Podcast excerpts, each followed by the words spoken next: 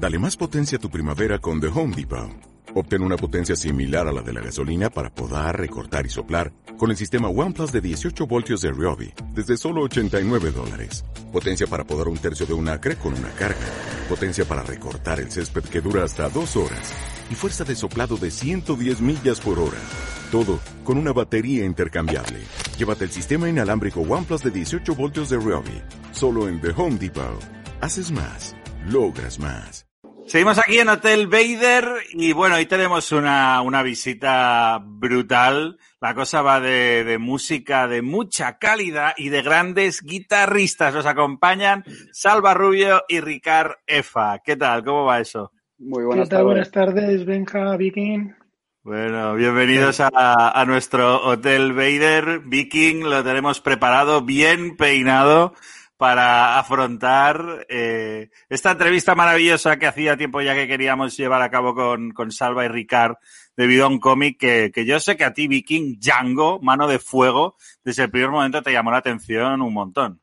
Sí, porque además a mí Django es un guitarrista que lo descubrí tampoco hace tantos años, hace, no sé, siete, seis, siete años, y me fascinó. Y además ahora he descubierto la historia que había, o sea, la peculiaridad de Django yo no la sabía. Y cuando he leído cómics de, ¿en serio? ¿En serio toca así con lo que tiene? Claro, claro, sí, yo voy a ser sincero también, ¿eh? a mí me ha pasado igual, o sea, Django Reinhardt, pues claro, magnífico. Bueno, ya veis que por las pelambreras aquí eh, tiramos más hacia, hacia estilos un poco más cañeros, pero aún así no, nos encanta toda la buena música. Pero yo tampoco tenía clara esa, esa particularidad de Django y de hecho estos días estado viendo vídeos de internet, lo que se puede recuperar, suyos mm. tocando y, y, bueno, he querido quemar todas mis guitarras. Porque ya para qué. Supongo que a partir de, bueno, de esa y de muchas otras particularidades con este, este emblemático hombre, os inspirasteis para llevar a cabo esta obra, ¿no? Salva, Ricard. Sí, eh, bueno, si quieres empiezo yo, que fue el que le propuse la idea a Ricard y bueno, fue un poco como habéis dicho, yo le doy a cosas más duras, le doy sobre todo al metal extremo, eh, saqué un libro en su día y todo sobre el tema, o sea que para qué vamos a empezar por ahí. Y bueno, la verdad es que me pasó un poco lo que a todo el mundo, en un momento dado descubres lo que le pasó a Django, ¿no? Eh, le has escuchado, le has oído, conoces su música simplemente por cultura y un día dices, espera, ¿cómo que hacía eso solo con dos dedos? Y bueno, pues ya me puse a investigar, me puse a leer y encontré un par de biografías uh, que describían bastante uh, toda esa vida, eh, en concreto una de Juan Pedro Aparicio, una biografía maravillosa, que el que se quede con ganas de más después de leer el cómic, porque nosotros trabajamos más que nada la infancia, ahí tienes el libro para seguir. Y bueno, pues eh, cuando eres guionista y encuentras una historia de ese calibre, dices, por favor, por favor, que nadie la haya contado antes, quiero ser yo el, el, el, primero, o por lo menos eh, quiero poder publicarla. Y en efecto, eh, hablé con Ricard y bueno, pues eh, le dejo seguir a él. Bueno, me, me, convenció de una manera rápida. A mí también me gusta la guitarra. Eh, yo toco también con dos dedos, pero para hacer las quintas en, con mi grupo de punk. O sea que a mí es que me sobran los dedos, vaya. Yo con, con dos me basto también, como Django. Eh, en todo caso, a mí me gusta la música, me gusta tocar en un grupo de punk, pero me va todo un poco. Django conocía, no no, no, como un estudioso, evidentemente, conocía un poco su obra, había visto alguna vez, me había cruzado con alguno de sus vídeos, sin fijarme tampoco ¿eh? en la particularidad de, de, sus dedos. Es una vez que lo sabes, dices, anda, pues es verdad, que sí que es cierto que tiene una postura rara a la mano. Eh, Salva cuando me lo propuso, al principio no me dijo directamente que se trataba de una biografía de, de Django.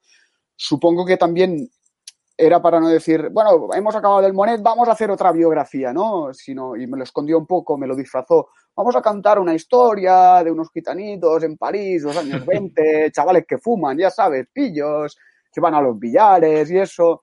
Una relación de hermanos y la madre. Dije, ahí, ahí, yo dije, vengan, adelante, Salva, venga, ya, me, me has comprado. Y cuando me dijo que era Django Reinhardt, pues más aún, o sea, tenía más puntos el proyecto y la idea que me estaba proponiendo Salvo, o sea, que fue, fue fácil entrar ahí dentro y sobre todo, como siempre es un placer trabajar con, con Salva, pues, pues ya estaba hecho. Maravilloso. Bueno, el tema es ese, ¿no? Que vosotros ya habéis trabajado anteriormente con, con Monet. Entonces, bueno, ¿es, el, ¿es la primera vez? ¿Es cuando os conocéis, cuando trabajáis con Monet? ¿O hubo una relación anterior? No, eh, fue así. Además, fue como las mejores cosas de la vida, fue un poco casual. La verdad es que eh, yo, como guionista, eh, quería entrar en el mercado del cómic, el mercado franco-belga, y hasta ahora, hasta entonces solo había trabajado en audiovisual, había publicado alguna novela y tenía un par de ideas, unos cuantos proyectos y hablé directamente con un editor francés eh, que le gustó mucho la idea de hacer un cómic sobre Monet y me dijo, bueno, no te preocupes, no tenemos dibujante, pero este cómic lo vamos a hacer, ya lo encontraremos. Y fue un tiempo después, unos meses después, que volví a ver a este editor en una cena en Barcelona, a la cual, una cena de autores en la cual estaba Ricard. Y ahí parece ser que entre copas, porque yo soy de los que se va pronto a casa, pero entre copas y canciones surgió la idea de, de a Ricard y me consta que aceptó. Sí, sí, sí. Bueno, uh, creo me presentó a Salva y casi el editor mm, lo dijo directamente, ¿eh? poneros a hablar porque creo que Salva tiene algo interesante para proponerte. En ese momento yo estaba acabando. Sí. Ahí en el, en el, barrio chino, Barcelona. Eh, yo estaba acabando un TVO para Francia, eh, yo ya llevaba unos cuantos años trabajando y el editor me dijo, mm, después tienes algo previsto, sé que te preguntan los editores a veces, bueno, casi siempre, ¿eh? con los que tienes buen rollo, y me dijo, creo que Salva tiene algo que puede interesarte trabajar, porque él sabe que me gusta trabajar con colores directos de manera tradicional y pintar los tebeos a mano y estas cosas. Y evidentemente cuando me propuso el monete en su momento dije, bueno, me parece fantástico y me parece ideal para, para mi forma, para la estima que tengo para el TVO, para el arte, la historia del arte también, que es algo que, que compartimos, aparte de la música, con Salva también. O sea que ahí empezó la, la, relación. Nos conocimos quizá unos meses antes de empezar a trabajar con Monet, pero enseguida hubo, hubo buen rollo. Muy bien. Que... Además, comentáis el, el, la afición por la música. Salva ya, ya hizo Miles en, en París. Ahora habéis hecho los dos Django. No sé si hay alguna intención de hacer algún músico más o si, si, no la hay, ¿cuál os gustaría hacer en el caso de que no haya nada planeado? Ah, yo, yo, tengo una, una wishlist, ¿eh?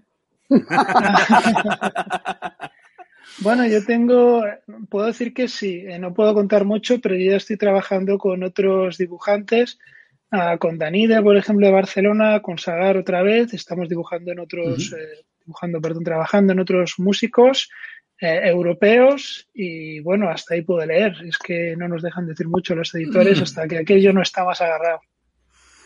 Hombre, pero, pero si ya habéis oye, hecho esa, Django, esa, que, sí. que, que, le faltan, bueno, que tiene dos dedos un poco, un poco estropeados, eh, ahora toca hacer Tony Iommi, ¿no? De Black Sabbath, que se jorobó ya las... Le...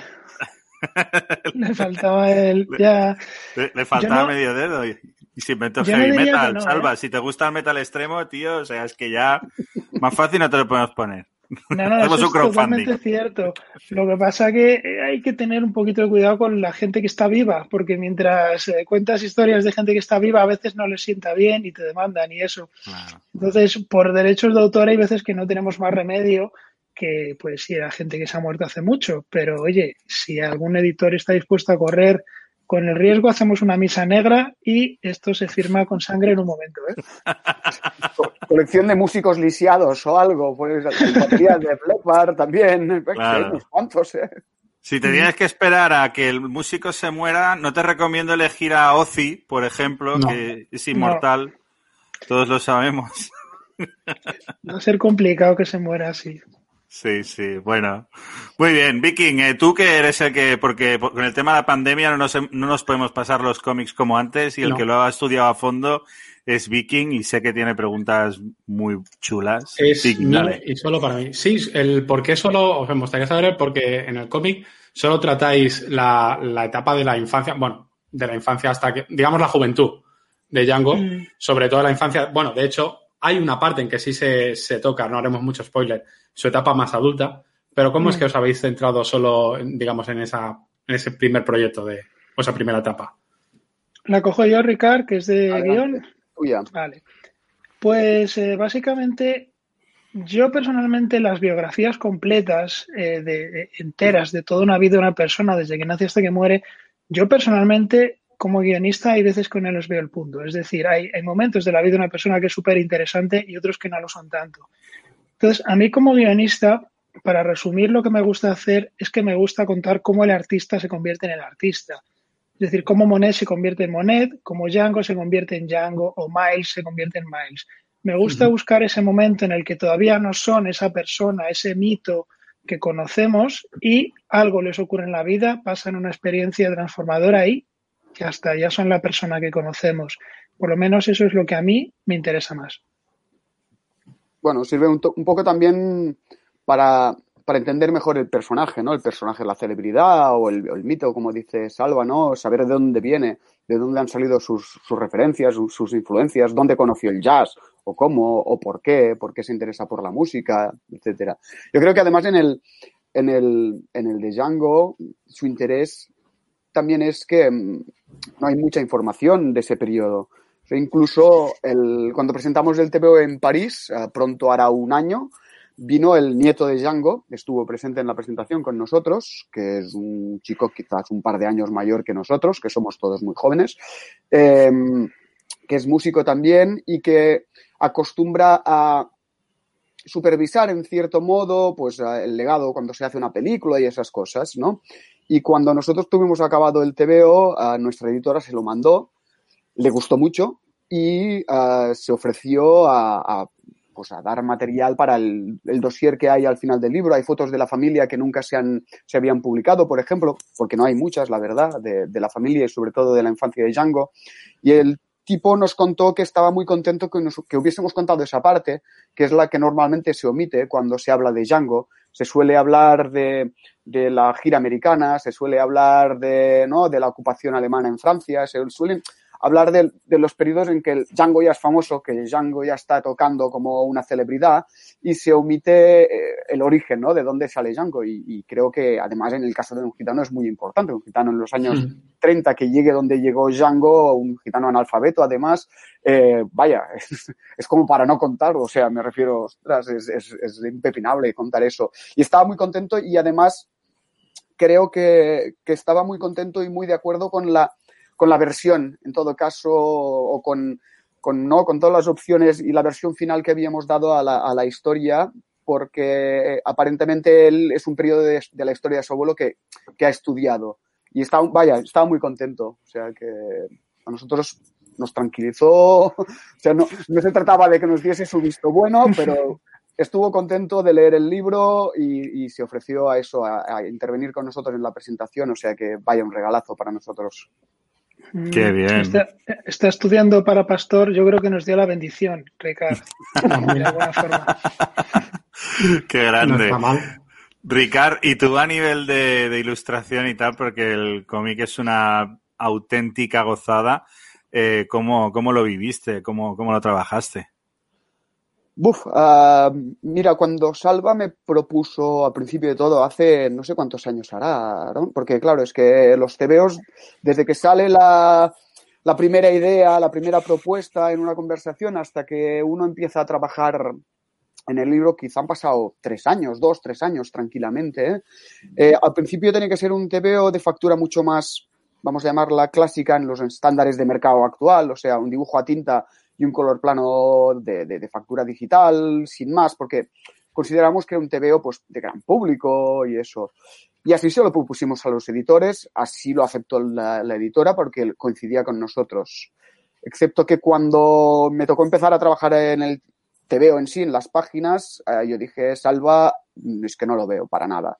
Para mí tenía que ser un TVO pintado a mano, no por el hecho de pintarlo a mano, ¿eh? porque no, no, no es una cosa concreta, sino que al pintarlo a mano yo me, me pongo, me proyecto en mi trabajo de otra forma y puedo conseguir de una manera más fácil y considero yo más auténtica esas texturas, eh, esa calidez que a veces tiene el, el, color a mano, en este caso la acuarela, y que creo que en este TVO le iban de perlas, sobre todo por ese tono un poco de cuenta, de faula que tiene, ¿no? De, de, de cuento familiar, de cuento de ¿no? de esa, esa época idealizada que contamos, ese París y esa zona de los gitanos también muy idealizada, ese tono de, de un poco de leyenda que tiene y además que tiene ese factor que te transporta, ¿no? la ilustración, como el dibujo, como lo he tratado y el color, como lo he tratado en el TVO, tiene ese factor que te transporta un poco a la historia, como hace la música de, de Django, ¿no? Que uno se la pone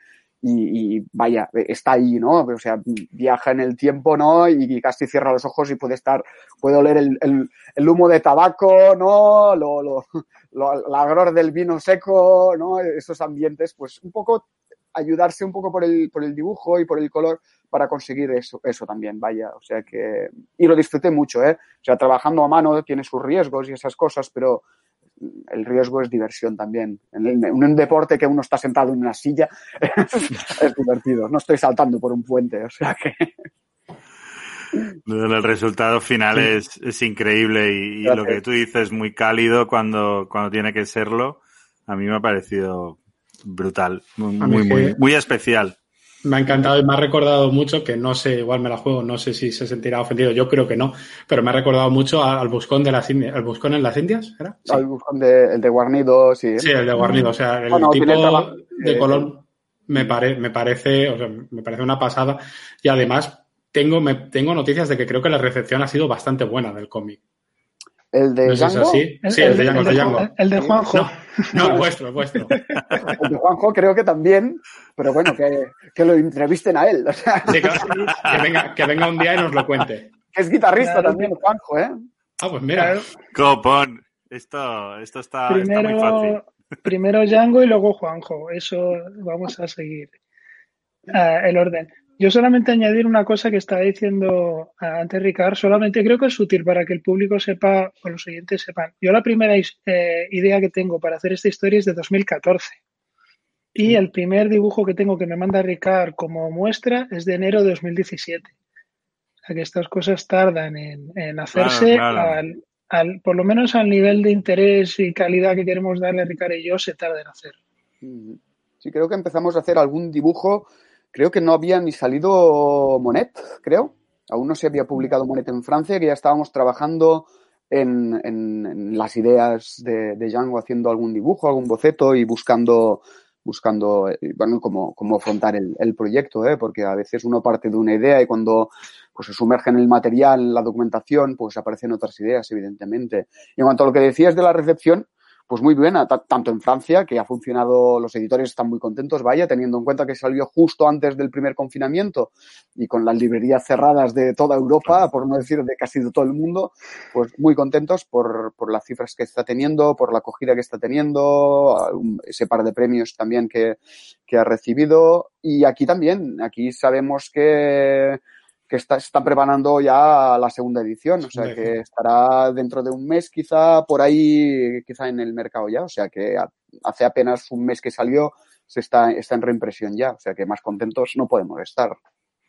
Enorme. Pues bueno, estamos seguros que la gente que nos está escuchando hoy eh, van a tener que esperarse eh, a pasado Reyes para, para conseguir. No, aún se consigue, ¿eh? Primera edición aún es fácil de encontrar. Ah, bueno, bueno, bueno. Nos mata, nos mata el editor si no. Eh, o sea, el cómic está perfectamente disponible en cualquier sitio, pero como ven que ya los que están en tienda se van a ir acabando, pues quieren reponer antes de que se acaben. Si no lo decimos así, nos mata. Mejor, mejor. Pues nada, corred a por el vuestro si os lo queréis disfrutar estas fiestas. Y Salva, Ricard, muchísimas gracias por pasaros por el Hotel Vader, por hacer esta maravilla con Django y con todo lo que venga, que seguro que serán cosas brutales. Tenéis las puertas abiertas, os esperamos cuando queráis. Muchas gracias, a vosotros. Queda muy bien. Adiós. Hasta luego. Chao. Dale más potencia a tu primavera con The Home Depot. Obtén una potencia similar a la de la gasolina para poder recortar y soplar con el sistema OnePlus de 18 voltios de Ryobi desde solo 89 dólares. Potencia para podar un tercio de un acre con una carga. Potencia para recortar el césped que dura hasta dos horas. Y fuerza de soplado de 110 millas por hora. Todo con una batería intercambiable. Llévate el sistema inalámbrico OnePlus de 18 voltios de Ryobi. Solo en The Home Depot. Haces más. Logras más.